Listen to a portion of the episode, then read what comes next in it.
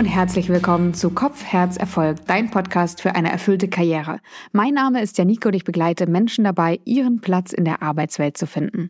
Am kommenden Montag, also am 15.01. um 20 Uhr, lade ich dich herzlich in mein Online-Seminar ein. Ich gebe es zusammen mit meiner Co-Coach Julia und wir beide, wir erzählen dir, was es braucht, um den richtigen Job zu finden oder vielleicht auch ein Jobportfolio, bestehend aus verschiedenen Tätigkeiten und machen auch mit dir schon erste Übungen. Also wenn du Lust hast, dabei zu sein, dann laden wir dich herzlich ein. Es ist kostenfrei und findet am 15.01. um 20 Uhr statt. Solltest du keine Zeit haben, aber trotzdem Interesse haben, melde dich gern trotzdem an. Dann schicken wir dir die Aufzeichnung im Anschluss zu.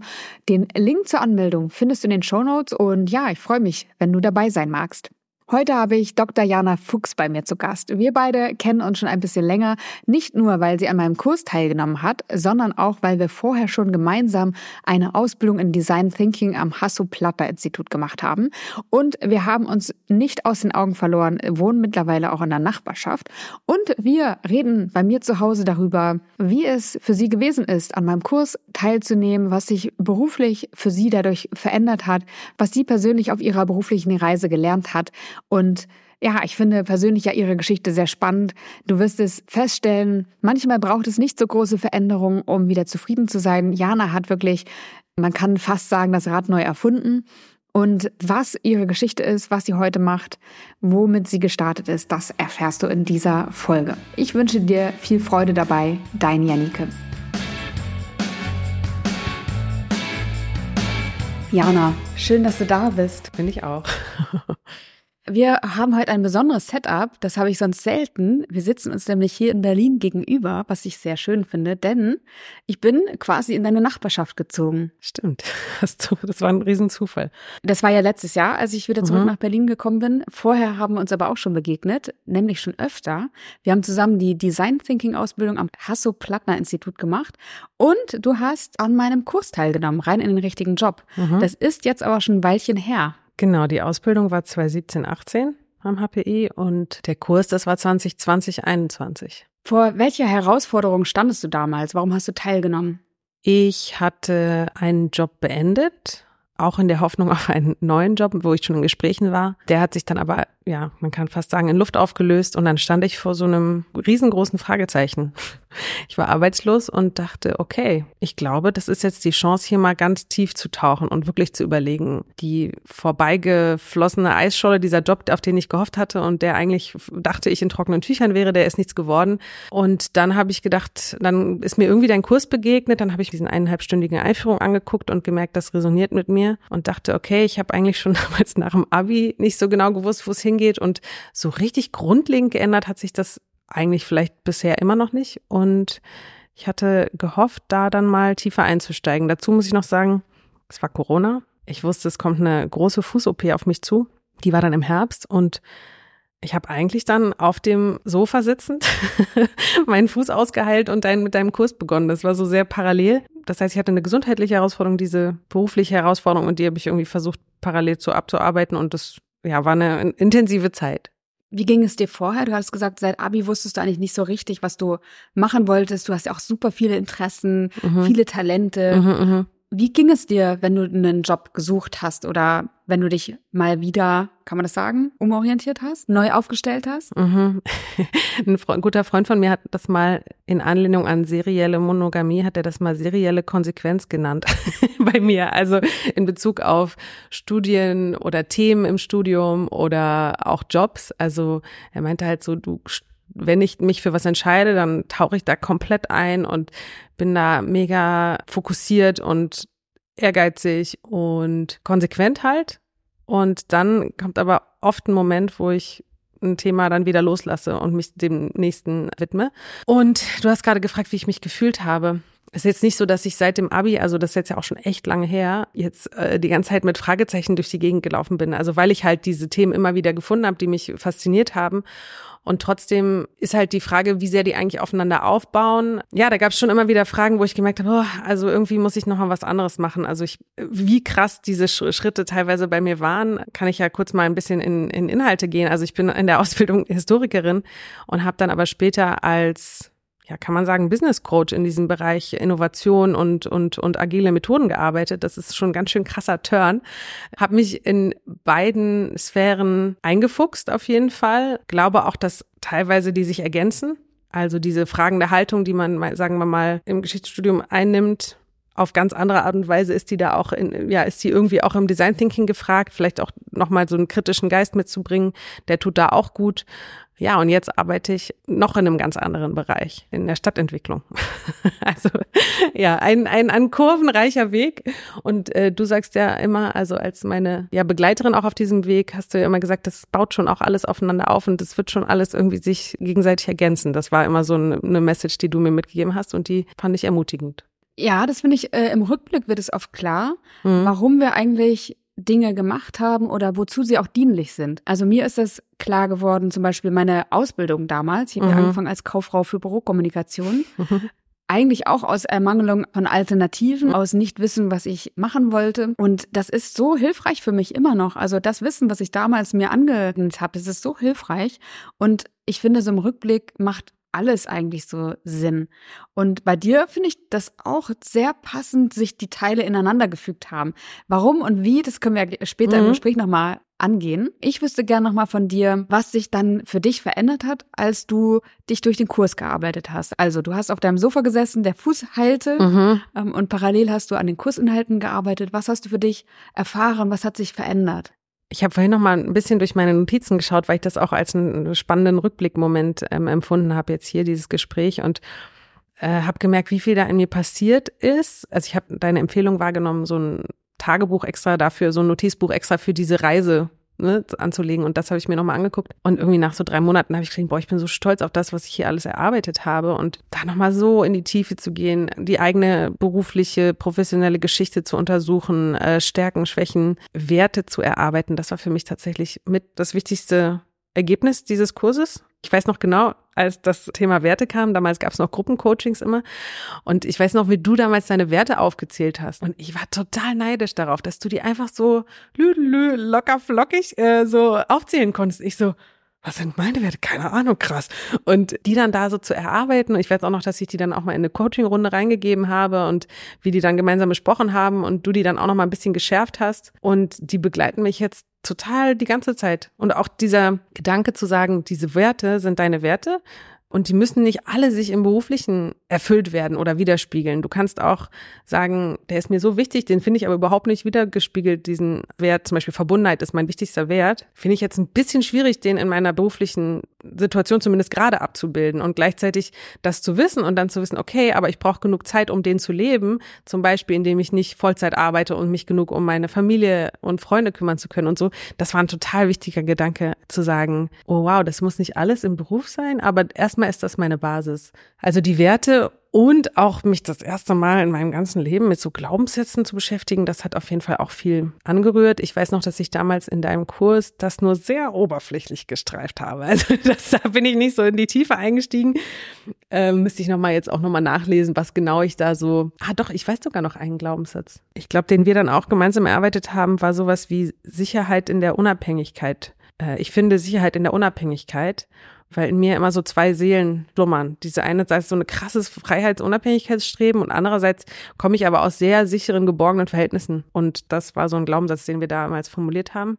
Also ich würde sagen, Werte, Glaubenssätze und auch das dritte, was für mich total cool war, war, ich weiß auch noch, oh, wie ich mich da überwinden musste, huilala, rauszugehen an die Leute und die nach Jobideen für mich zu fragen. Und ich habe da eine coole Liste an Leuten zusammengestellt, also so aus dem beruflichen, aus dem privaten Geschichte. Das war ein total illustrer Kreis, sag ich mal. Und ich habe das dann auch im Endeffekt, weil es so Spaß gemacht hat und die Reaktionen so cool waren, habe ich an mehr Leute geschickt, als du vorgeschlagen hattest. Ich weiß noch, wie aufgeregt ich war. Und dann kam innerhalb kurzer Zeit so coole Reaktionen. Also überhaupt die Leute so, oh, ich bin voll geehrt, fühle mich total geehrt. Und ich so, okay, krass.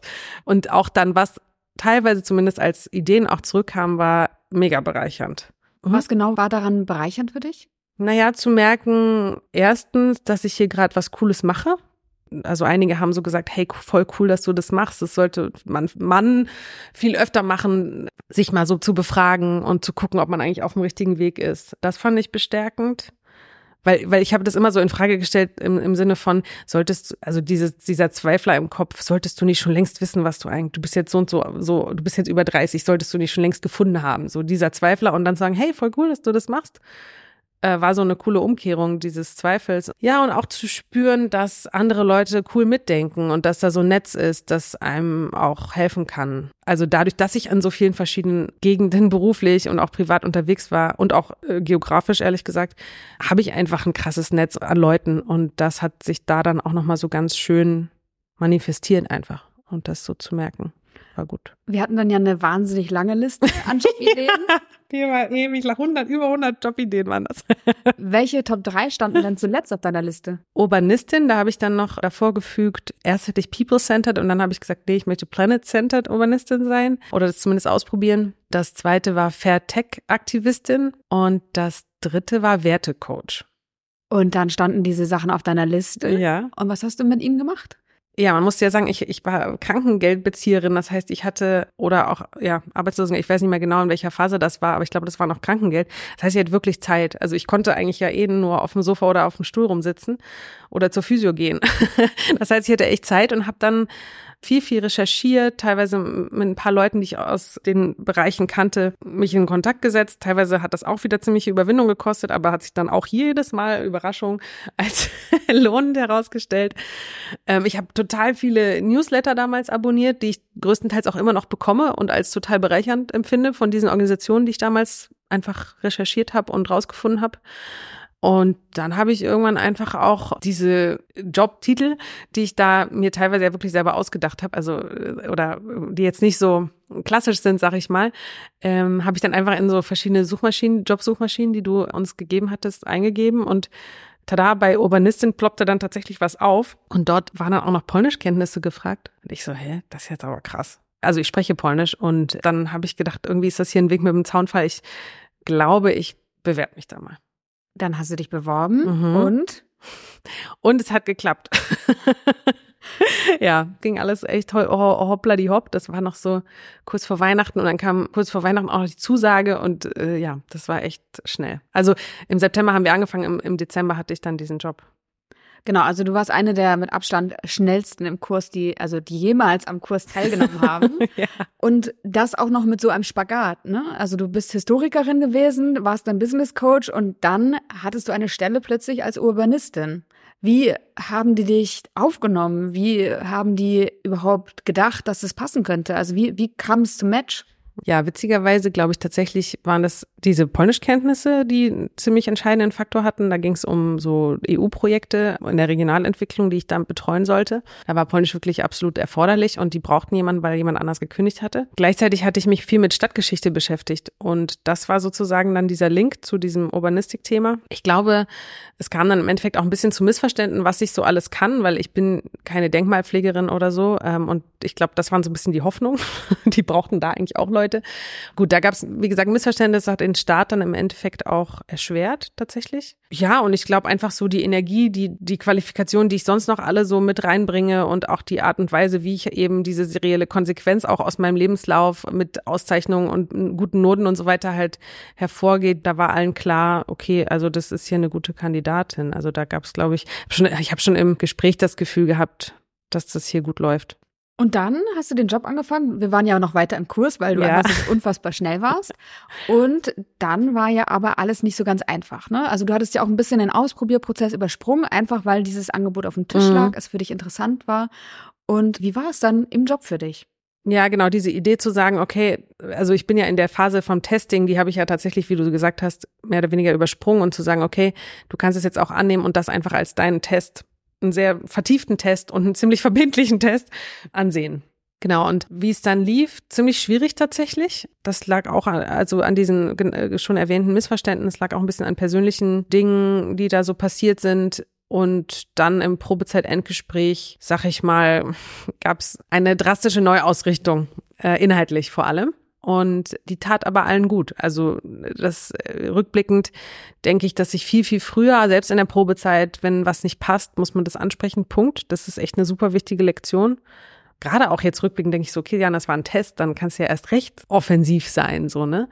Also wenn was nicht passt, das ansprechen und das Gespräch suchen. Das haben wir dann erst in der Probezeit Endgespräch nach sechs Monaten gemacht. Das war spät.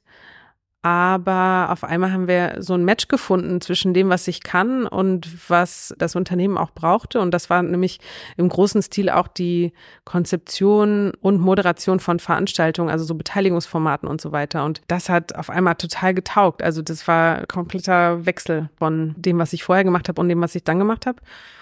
Und ich habe mich dann Workshop Joker genannt. Also ich habe ganz viele Kolleginnen und Kollegen im Unternehmen eben geholfen, dabei ihre Formate zu konzipieren und dann auch teilweise durchzuführen und habe gleichzeitig auch noch an anderen inhaltlichen Projekten, also auch an diesen deutsch-polnischen, da noch weitergearbeitet. Ja, aber das, also es war ein langer, etwas zäher Findungsprozess und ich würde auch sagen, der geht auch noch weiter. Ich habe dann jetzt eine Elternzeit gehabt und bin jetzt in anderen Projekten drin und es gefällt mir jetzt super gut. Also es ist tatsächlich durch diese anderen Projekte nochmal und weiterhin diesen Fokus auch auf der Konzeption und Moderation von so Beteiligungsveranstaltungen spannend. Und tatsächlich ist mir gerade nochmal aufgefallen, wo ich gesagt habe, ich wollte Planet-Centered Urbanistin werden.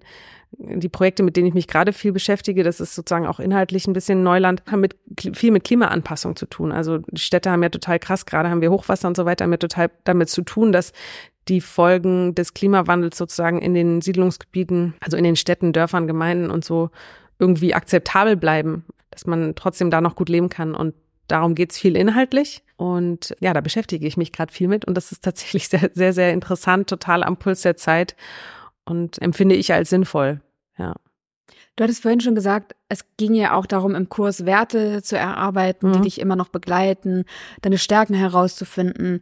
Und ich habe so die Erfahrung gemacht in den letzten Jahren durch die Begleitung ganz vieler Menschen, dass es zum einen darum geht, sich selbst gut zu kennen, zum anderen darum geht, das passende Setting zu finden und darüber hinaus aber auch darum geht, seine eigenen Bedürfnisse zu erkennen und die Fähigkeit zu erwerben, sich dafür einzusetzen, auch im Arbeitskontext, aber auch darüber hinaus. Ne? Du hast gesagt, Verbundenheit beispielsweise kannst du auch dir im Privaten gut erfüllen. Also zur Gestalterin zu werden, zum Gestalter zu werden, das Setting passend zu den eigenen Bedürfnissen zu gestalten. Und ich finde, da hattest du ja eine gute Phase, weil du diesen Job als für dich als Test deklariert hast.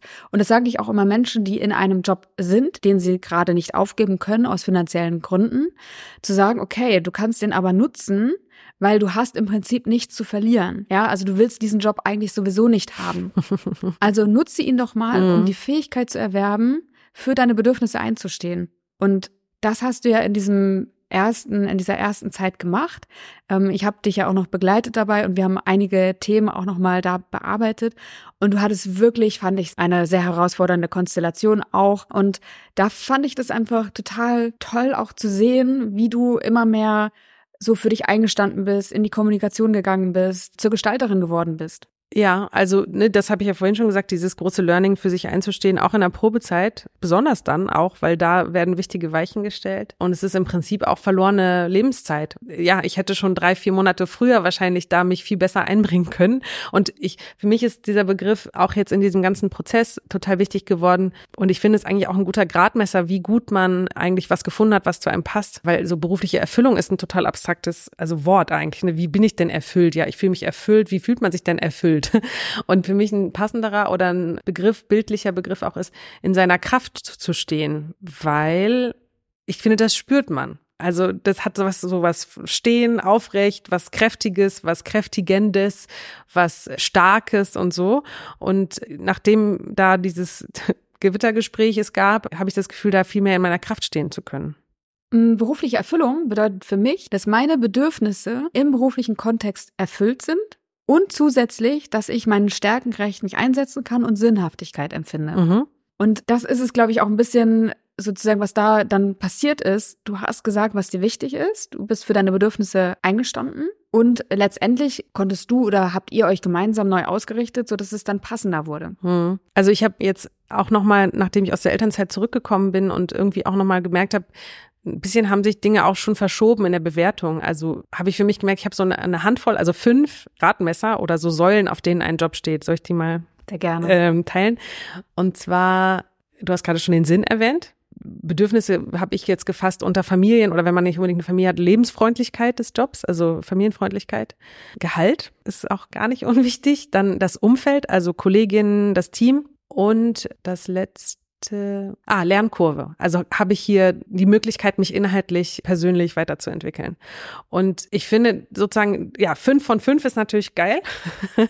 und äh, vier von fünf ist aber auch schon ziemlich gut. Und sozusagen mal zu gucken, nach diesen fünf Kriterien, wo stehe ich, wie stehe ich? In meinem Fall zum Beispiel verdiene ich immer noch weniger als in meinem Job davor. Also das Gehalt ist sozusagen ausbaufähig. Aber eigentlich stimmen alle anderen vier Variablen gerade. Und das ist schon mal ziemlich gut. So, und dann kann man überlegen, okay, wie kann ich denn an der einen Variable schrauben, die noch nicht so stimmt? Heißt das zum Beispiel, ich muss auch mich mehr zeigen im Unternehmen und sagen, ich möchte mehr Verantwortung übernehmen, weil dann kann ich auch mehr Gehalt fordern. Oder, oder, ne? Oder wenn es mehr Familienfreundlichkeit, wenn das daran hakt, heißt es dann zum Beispiel, ist jetzt in meinem Fall nicht so unbedingt so, aber bei jemand anders muss ich dann einfach vielleicht auch mehr dafür einstehen oder so, ne? Ja, und mit diesen fünf Grad Messern, sage ich mal, konnte ich dann auch ganz gut nochmal überlegen nach der Elternzeit, okay, ist das jetzt hier eigentlich passend und ähm, hat sich für mich jetzt erstmal schon so angefühlt. Was hat sich durch die Teilnahme am Kurs für dich verändert? Ich glaube, ich habe mehr gelernt, Fragen zu stellen und auch mal diese unangenehmen Gefühle, die mit unklaren Situationen, die mit diesen Fragezeichen, die ich hatte und so, die auch mal zuzulassen mehr. Weil ich glaube, in meiner, ja eigentlich seit dem Abi habe ich das ziemlich weggeschoben die ganze Zeit und weggewischt immer und hatte irgendwie wahrscheinlich auch den Anspruch an mich, dass, dass es diese Fragen eigentlich nicht geben darf weil schon ja die Norm ist, also man wird ja schon als Kleinkind gefragt, na, was willst du mal werden? Oder, oh ja, der hat jetzt irgendwie, der spielt Astronaut, na, willst du mal Astronaut? Also, so, wo ich so denke, hä, was ist denn das für eine komische? Und auch sonst, dass man immer gefragt wird, was willst du? Und diese Frage hat mir immer Schweißperlen auf die Stirn gebracht, weil ich es einfach nicht wusste. Und da nicht mehr drüber zu gehen, das war für mich ein Riesenschritt. Und das habe ich mit diesem Kurs begonnen tatsächlich. Was waren das beispielsweise für Fragen? Naja, auch was, was willst du denn dann mal mit deinem Studium machen oder was willst du generell werden? Diese, diese Fragen so, die dann so im Abi-Umfeld oder halt nach Ende der Schule kommen oder vor Ende der Schule. Genau, und was willst du dann damit mal werden? Ich merke jetzt sogar hier, wie das ins Gesicht steigt. Also ja, diese Erinnerung an diese, an diese Situation. Und mit dem Kurs habe ich da einfach dann gesagt, okay, ich lasse jetzt mal zu, dass ich es nicht weiß und gebe es auch zu, sozusagen. Und auch zu sehen, hey, hier sind ja noch ganz schön viele andere, die teilweise viel, viel älter sind und unglücklich sind mit dem, was sie bisher getan haben. Und, und es geht ja gar nicht darum zu sehen, cool, andere leiden auch, im Gegenteil, sondern es ist eher auch bestärkend zu sehen, hey, man ist nicht allein und kann auch von den Erfahrungen der anderen noch mit profitieren oder irgendwie sich da gegenseitig unterstützen. Ach, und was sich noch verändert hat, ist, dass ich das nicht mehr als Defizit sehe, dass ich so eine multipassionierte Person bin, die nicht so genau weiß mit 18, dass sie Zahnärztin werden will oder so, sondern dass ich darin auch eine krasse Qualität sehe. Eine Freundin von mir sagt immer, du bist Staubsauger, nicht, nicht Tiefenbohrerin. also nicht Bohrer, sondern Staubsauger. Und äh, es braucht auch total solche Leute und das hat auch eine absolute Qualität. Und da auch selbstbewusst mit umzugehen, das habe ich auch angefangen zu lernen in deinem Kurs. Es gibt ja auch einen Begriff dafür. Also es gibt ja viele Begriffe mhm. dafür, aber einen, den ich besonders toll finde, ist der Begriff als der Neogeneralistin. Mhm. Der bezeichnet, man taucht tief ein, erwirbt unheimlich viel Expertise. Dann, wenn man alles gelernt hat, taucht man aber wieder auf, gibt es möglicherweise als Berater oder Coach oder Coachin weiter und dann geht's weiter ins nächste Thema und der nächste Deep Dive fängt an. Und dann möglicherweise über die Zeit kann man auch die verschiedenen Themen miteinander verbinden. Und ich finde, das machst du ja. Ne? Also in der Stadtentwicklung nutzt du deine Fähigkeiten aus der Stadtgeschichte, würde ich mal behaupten, oder dein Wissen. Ja, also das ist das Grundverständnis vielleicht für was eine Stadt ist. Also das ist jetzt gar nicht so krass. Ich glaube, was mich aus dem Studium, das sind eher so diese ganzen Arbeitstechniken. Also mich super schnell in Themen einarbeiten, super schnell Texte fressen, dann Texte produzieren, die lesbar sind, die ohne Fehler sind, recherchieren ohne Ende. So, solche, das sind eher so diese, diese Skills. Jetzt inhaltlich ist es vielleicht teilweise sinnvoll, aber nicht so häufig. Ja. Mhm. Jana, wie soll es für dich beruflich weitergehen? Was wünschst du dir für deine berufliche Zukunft? Na, ich hatte ja vorhin, als ich diese fünf Kriterien eines guten Jobs aufgezählt habe, hatte ich ja einen, wo noch Luft nach oben ist. Also da wünsche ich mir noch Veränderung, Verbesserung. Gleichzeitig finde ich generell die Vereinbarkeit von Familie und Beruf spannend und herausfordernd und neu und da sozusagen das richtige Maß zwischen ich engagiere mich beruflich und kann trotzdem mein Kind super begleiten zu finden, das ist ein Wunsch. Und ja, auch meinen Traum von einem eigenen Business, den ich immer wieder hatte und habe, da einfach nicht locker zu lassen und trotzdem zu gucken, was jetzt gerade realistisch ist. Und ich glaube, da mit einer großzügigen Haltung mir selber gegenüber und trotzdem sozusagen dieser Zielstrebigkeit, die ich auch habe, da hinterher zu sein, das wünsche ich mir. Und ich bin mir sicher, dass du das machen wirst. Und ich bin sehr gespannt, das mitzuverfolgen. Wir sehen uns ja hin und wieder auf dem Spielplatz, dank der nachbarschaftlichen Verhältnisse hier. und genau, ich bin gespannt, was da kommt. Ich wünsche dir alles Gute. Vielen Dank, dass du uns hast teilhaben lassen. Sehr gerne und auch vielen Dank.